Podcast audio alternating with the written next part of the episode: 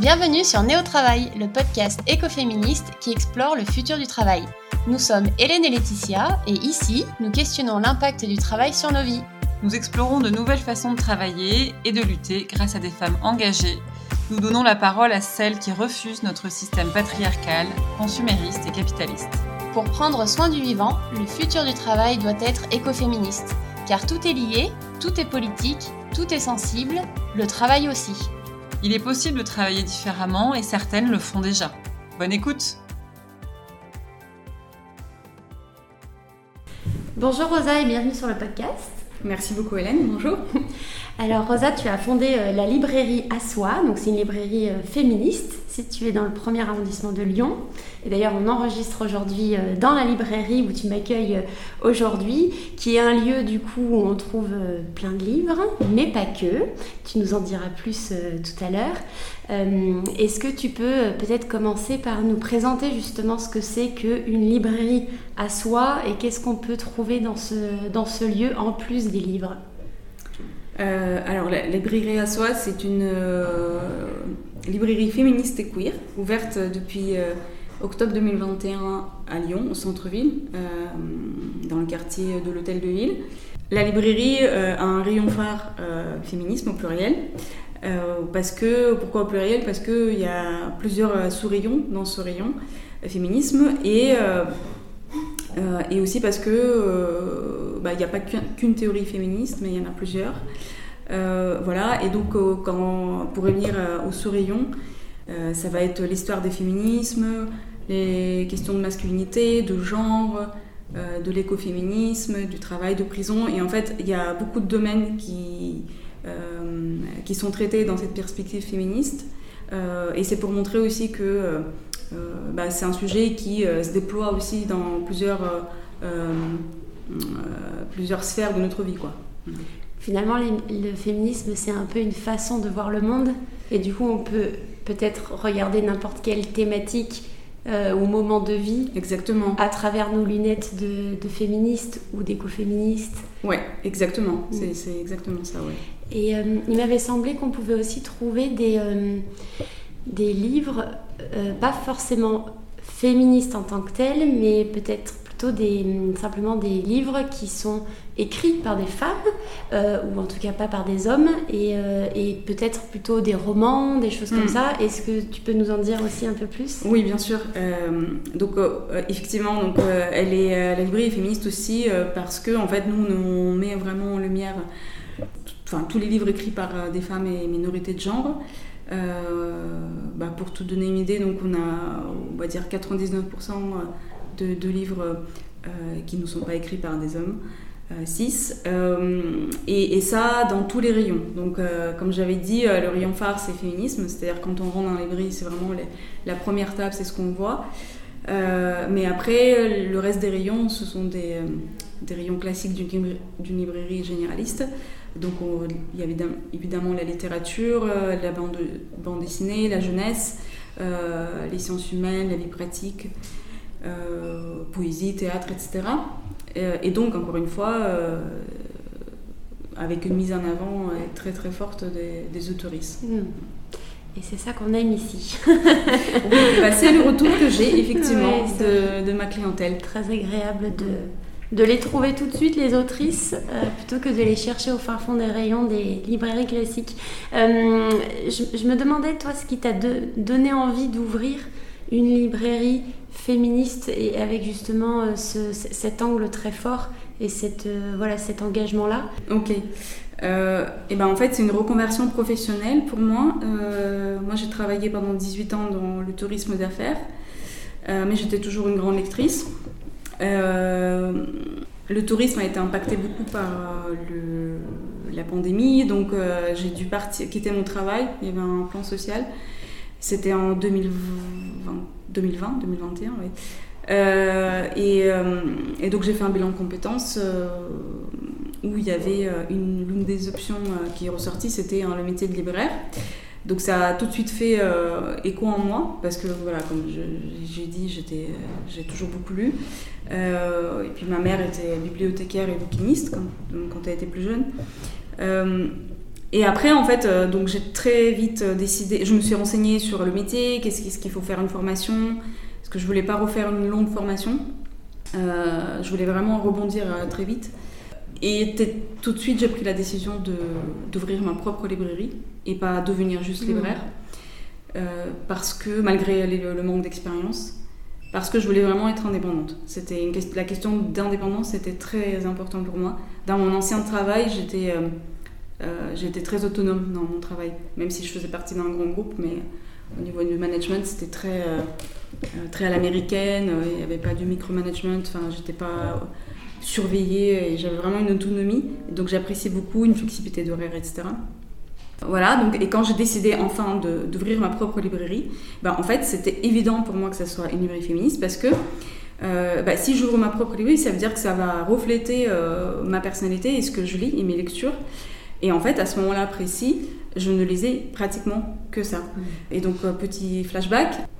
En 2018, en fait, c'est là que j'ai eu, au début de 2018, j'ai eu mon éveil féministe, je suis tombée dans la marmite clairement six mois après MeToo. Enfin, vraiment, je, dis que je suis une féministe post-MeToo parce qu'avant, euh, c'était quelque chose que, qui m'intéressait. Enfin, je ne me posais même pas la question en fait.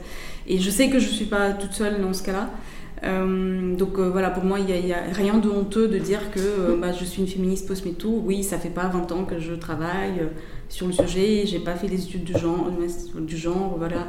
Mais n'empêche que, donc, une fois que euh, je suis tombée dans la marmite. J'ai commencé à lire beaucoup, euh, beaucoup d'essais euh, d'abord, et puis en fait, quand on lit les essais féministes, il y a toujours des, des, notes en bas de page ou des références ou de la bibliographie. Et moi, ça, ou, la même autrice qui citait tout le temps, genre par exemple Audrey Lorde, qui citait, ou Bell Hooks, qui sont cités quand même souvent dans les, euh, dans, les, dans les essais, euh, bah, ça donne envie en fait de, de, de, les, de les, découvrir. Donc euh, voilà, d'un livre à l'autre, j'ai commencé à construire ma culture féministe. Et en fait, je me suis retrouvée à un moment donné, sans en faire exprès, de ne lire que des, des autrices. donc quand j'ai compris ça, je dis ok, bah en fait, oui, c'est clairement parce que je, je m'intéresse au féminisme. Et, surtout, en fait, j'ai vu aussi que ça commençait à changer un peu mon regard sur le monde, en même temps qu'il y a eu ma déconstruction quand même qui se faisait. Mais voilà, poser, enfin, lire des écrits avec Sophie Male Gaze, je trouvais que c'était, euh, ça donnait une autre perspective de vision sur le monde. Euh, et ben, quand j'ai décidé d'ouvrir la librairie, ma propre librairie, évidemment que c'était pour moi, c'était, enfin, je n'ai même pas réfléchi quoi. Mm. C'était évident. Euh, voilà, et puis je me suis renseignée sur s'il y a des librairies en féministe en France, comment ça fonctionne, est-ce que euh, qu'est-ce qu'il y a à Lyon? Euh, Parce que moi j'habite à la Croix, j'allais à Vivement Dimanche et c'est tout. Hmm. je connaissais très mal euh, les autres librairies à Lyon. voilà, j'ai fait une petite étude de marché et puis il y avait de la place et je pense j'étais convaincue qu'il y avait un besoin aussi. Et, et alors les, personnes qui nous écoutent là peuvent pas le, le, voir ou le savoir à moins qu'elles connaissent déjà le, lieu, mais on est quand même dans un très joli lieu. Est-ce que ça a été facile euh, de trouver un, un, lieu comme ça si bien placé alors que j'ai l'impression que c'est allé quand même assez vite entre euh, Covid, arrêt du travail, reconversion, tu te lances, tu le c'est génial de voir que tu t'es lancé euh, euh, comme si tu. J'imagine qu'il y a eu plein de doutes, plein d'hésitations, mais est-ce que c'est facile de trouver un lieu comme ça? Comment ça s'est fait? Ou oui. coup de chance ou... Je, pense que quand on veut ouvrir une librairie, et puis n'importe quel commerce tout court, la recherche d'un lieu, d'un local, c'est la partie la plus longue et mm. qui, qui, peut justement faire retarder le projet. Euh, et donc effectivement, moi c'était le cas. Alors du coup, la partie la plus longue sur une année s'est faite quand même euh, vite. Mm.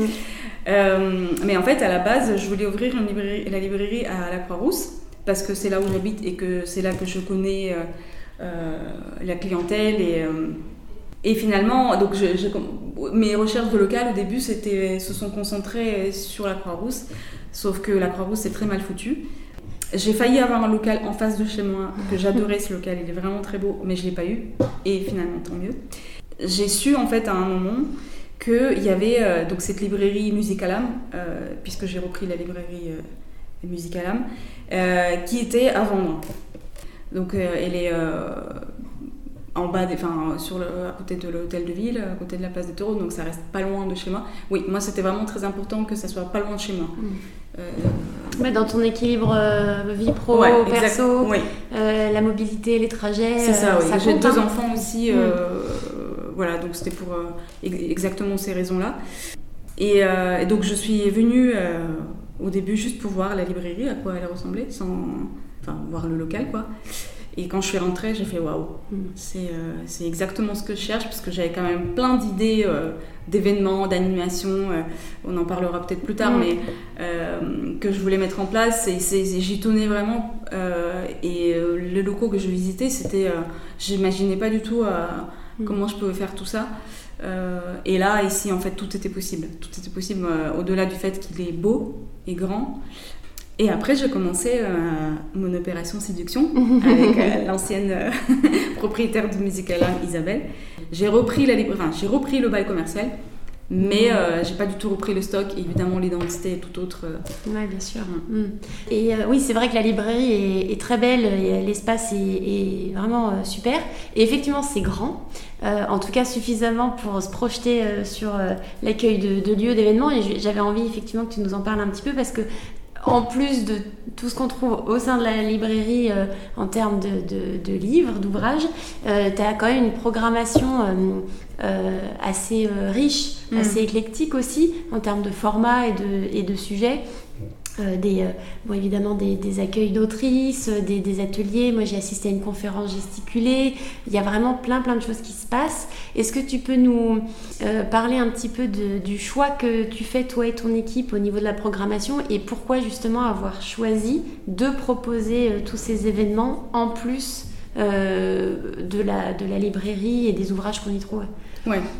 Pourquoi j'ai fait ça? Parce que euh, en fait, pour tout, te dire, quand j'étais euh, en bilan de compétences avec ma coach, au début, en fait, j'ai eu l'idée d'ouvrir un lieu euh, de vie comme ça où je pouvais faire plein de trucs, plein d'événements autour des questions de justice sociale, féminisme, écologie.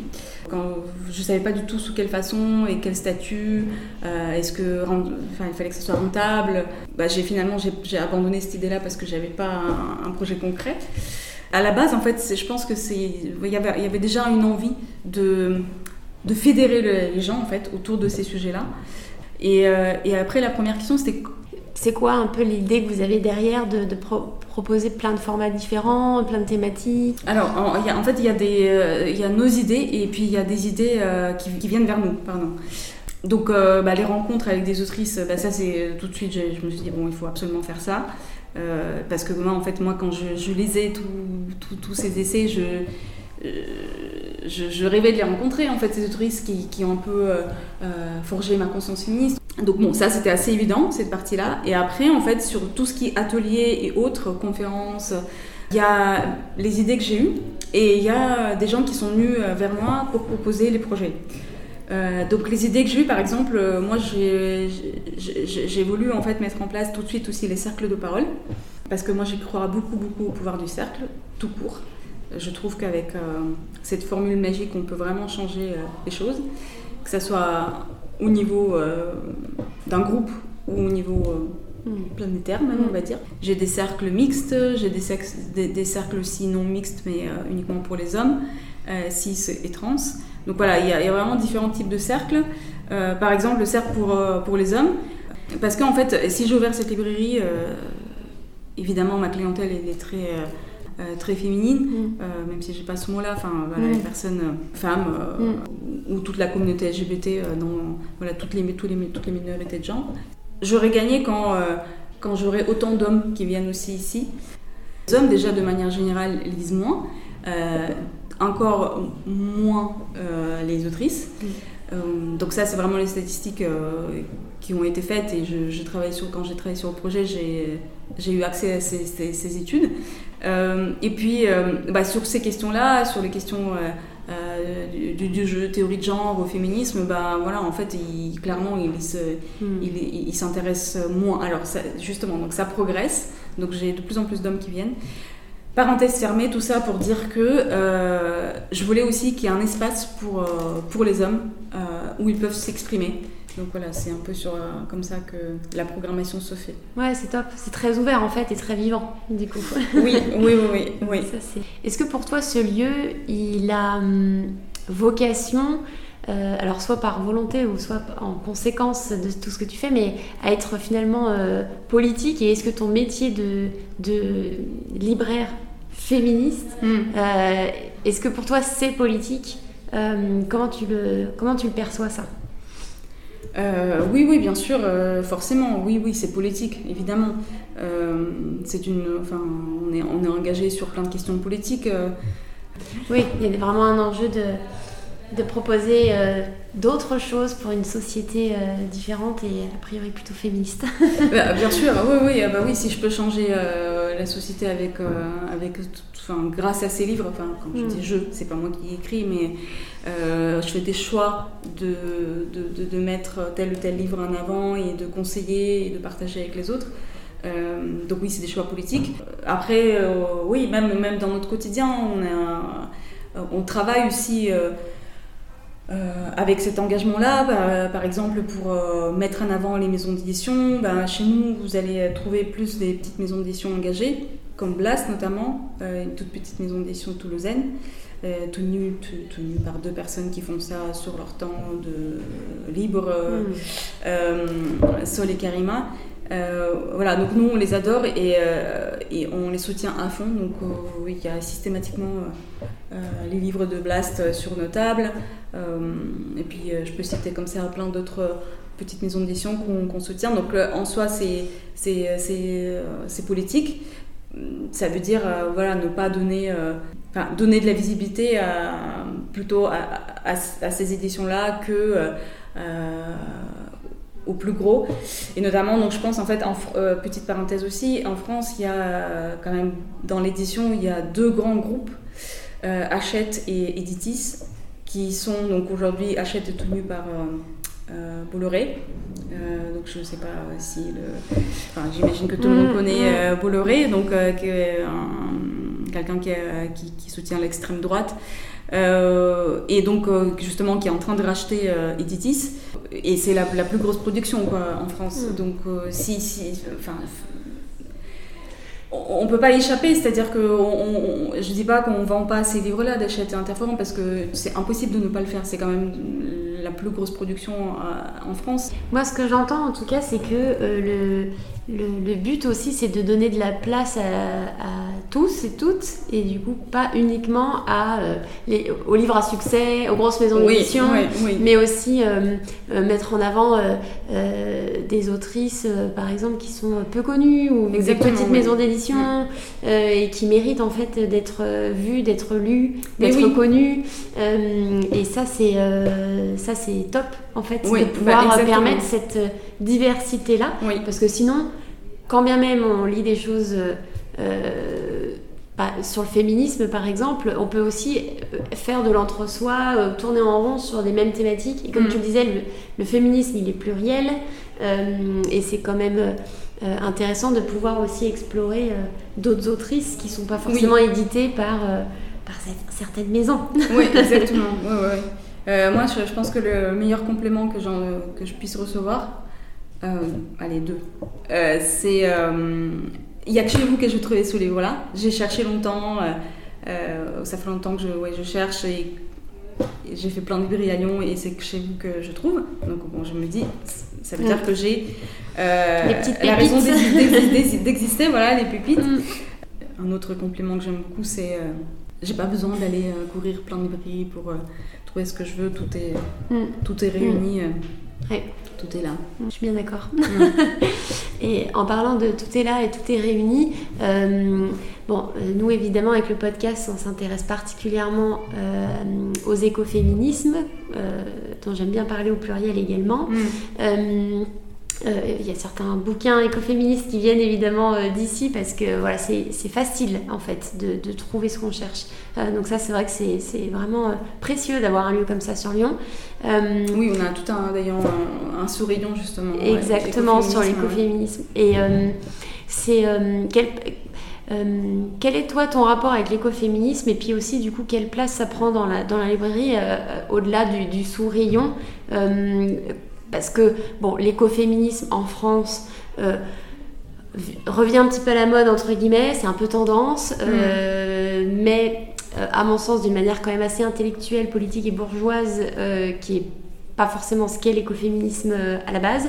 Euh, toi, qu'est-ce que tu perçois par rapport à ça, à ce, à ce, mouvement de, pensée et de façon de, vivre hmm. Et quelle place ça prend dans la, dans la librairie, l'écoféminisme? Ouais. La première fois en fait que j'ai lu un livre sur l'écoféminisme, euh, c'était quand j'ai déjà ouvert la librairie. donc on va dire il y a un an et demi.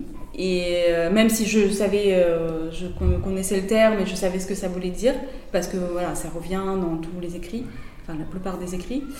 Euh, mais j'ai jamais lu encore de livre. Et donc le, premier c'était euh, Resisters, donc le roman graphique de Jeanne burger coutal et Aurore Chapon. Et c'était un peu une, une épiphanie quoi. Enfin, moi je. En plus, il est vraiment très bien fait. Il y a beaucoup de il est assez dense, il y a beaucoup de théories, mais c'est vachement bien expliqué. C'était ta porte d'entrée. Ma porte d'entrée, euh, voilà, dans l'écoféminisme, mm. donc ça m'a permis de comprendre et ça a fait beaucoup de sens tout de suite, toutes, euh, toutes les explications, euh, parce qu'en fait,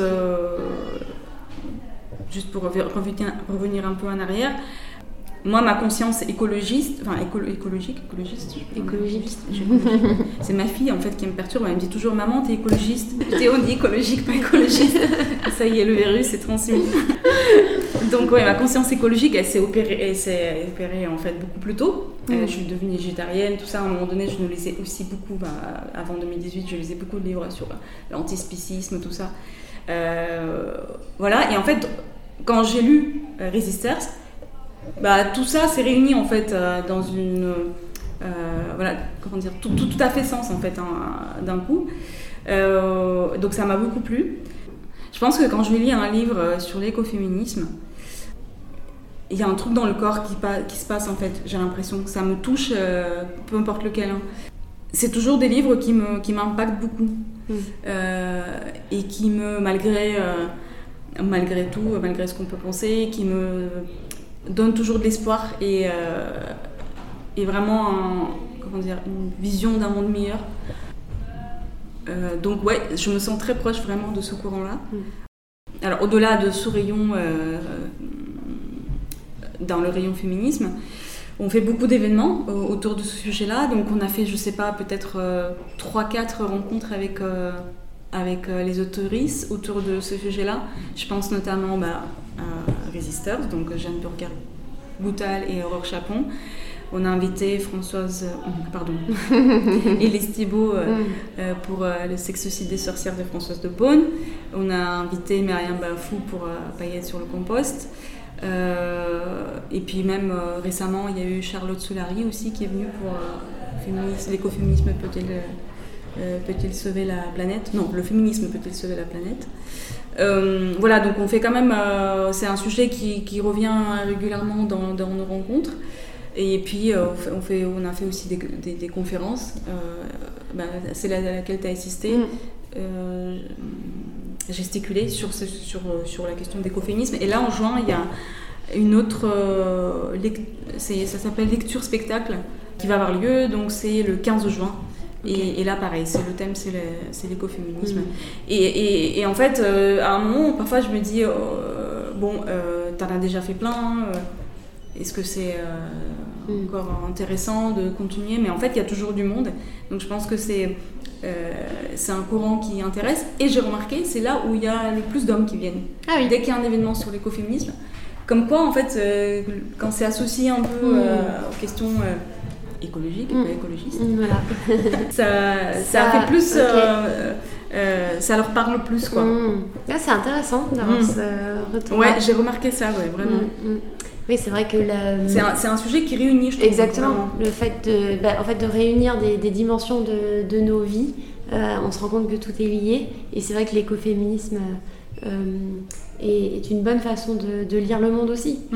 Et moi, je te rejoins sur euh, c'est pareil quand je, quand je lis euh, des, ouvrages écoféministes ou que j'en entends parler, et ça, ça, me parle beaucoup plus, parce que j'ai l'impression que ça, ça vient toucher plus aussi mes émotions, ma sensibilité, mm. mon corps, le rapport à la vie, mais du coup de manière très expérimentale presque. Et ça, on sort un peu du trop rationnel, trop intellectuel, oui, un peu, qui peut être des fois le cas quand on théorise. Oui. Euh, ce, qui, ça compte aussi, mais mm. je trouve que l'écoféminisme nous ramène aussi à, notre aspect vivant. Oui, exactement. Euh, premier, euh, Du, bah, ça me fait penser à Paillettes sur le compost, justement, Myriam Bafou. Euh, son livre, c'est, je sais plus la légende, mais c'est ah oui, l'écoféminisme au quotidien. Mm. Et en fait, je sais pas si tu l'as lu, oui, mais tu vois, dans tous ces chapitres, c'est, elle commence par vraiment aller puiser dans son mm. quotidien. Enfin, elle raconte une anecdote ou une scène dans sa vie donc de, son quotidien. Et après, elle, elle, tisse comme ça le fil vers, euh, vers sa pensée philosophique autour de l'écoféminisme. Mais c'est pour montrer aussi que, en fait, dans, dans, dans la vie de dans notre vie de tous les jours, euh, il y, a, y, a, des gestes, des actes, des, des choses qu'on vit qui ont un rapport avec tout ça. Donc, mm, euh, mm, mm. c'est très pratico-pratique. Enfin, c'est pas le terme que j'emploie, métaphysique, je sais pas, non. En tout cas, ça rend les choses concrètes, réelles, vraies, palpables presque. Je trouve que ça donne de la texture. avec Laetitia, on a, on a lu euh, euh, l'ouvrage et on a fait il n'y a pas très longtemps un, petit épisode coup de cœur sur mm. l'ouvrage. Et euh, il nous a beaucoup parlé au même titre que, que Resistors. Et, justement, peut-être pour, avant de conclure, est-ce que tu as d'autres ressources à nous recommander?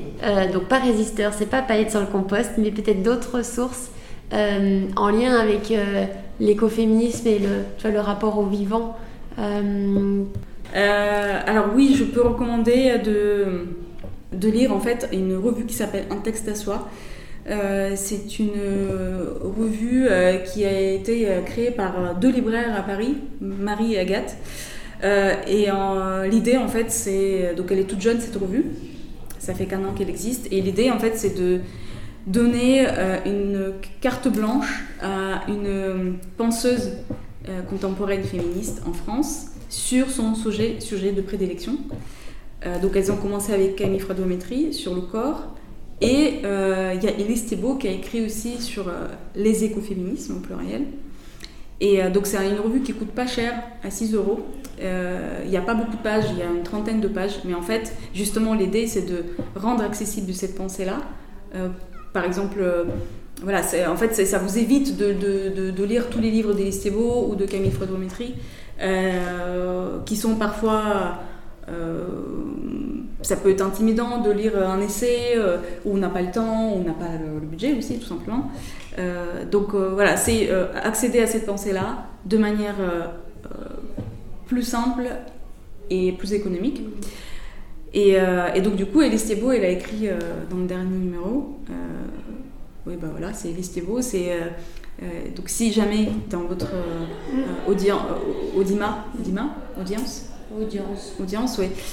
si jamais vous, dans votre audience, vous avez des gens qui n'ont encore jamais lu, rien lu sur l'écoféminisme, bah vous pouvez commencer par, par un texte à soi, donc le numéro avec Elise Thébault.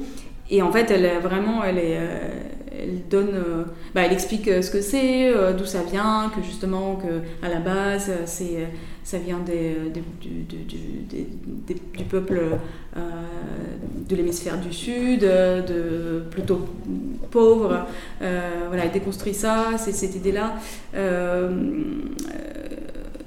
elle parle aussi beaucoup du fait qu'en fait l'écoféminisme a tendance à être euh, critiqué comme euh, mouvement essentialiste aussi en France. En tout cas, je ne sais pas comment c'est perçu ailleurs, mais en France c'est le cas. Donc elle, elle, explique aussi en quoi c'est faux de penser ça. Voilà. Donc c'est et puis Elise Thébault, elle écrit euh, avec beaucoup d'humour, qui lui est très propre et singulier. Donc c'est un plaisir de lire. Euh, et d'ailleurs aussi, en parlant d'Elise Thibault, mais ça va être ma deuxième recommandation, elle a aussi une, newsletter qui s'appelle Nouvelle Lune. En fait, c'est une collection, euh, c'est aussi le, nom d'une collection euh, qu'elle a lancée au début de l'année aux éditions Au Diable Vauvert. Ce sont des livres qui vont être édités, mais aussi cette newsletter qu'elle sort en fait à chaque nouvelle lune. Elle écrit elle-même, mais elle donne aussi beaucoup la parole aux autres penseuses et notamment euh, celle euh, où il y avait euh, Taous Merachi qui a écrit beaucoup sur la colère, ça c'était super intéressant. Il y avait Juliette Dourard qui a écrit aussi récemment son texte aussi très intime d'ailleurs. et puis il y en aura d'autres. voilà, donc c'est, je, je, recommande aussi de vous abonner. Et sur le site de Nouvelle Lune, vous pouvez aussi avoir accès à toutes les autres newsletters précédentes. Mm. Eh ben, top, super. Merci beaucoup pour euh, ces recommandations-là qui font envie euh, d'être découvertes. Et merci pour euh, du coup ton accueil et ton partage du coup. Et j'invite toutes celles et ceux qui sont sur Lyon du coup à venir découvrir la librairie. Merci beaucoup Rosa. Bah, merci beaucoup à toi Hélène. Merci de m'avoir invitée. C'était un plaisir. Merci. Merci, merci d'avoir écouté cet épisode. Si ça vous a plu, le meilleur moyen de nous soutenir est de laisser un avis sympa et de noter ce podcast en lui mettant 5 étoiles. Vous pouvez aussi nous suivre sur Instagram et LinkedIn et vous abonner à la newsletter. À bientôt pour de nouvelles explorations écoféministes.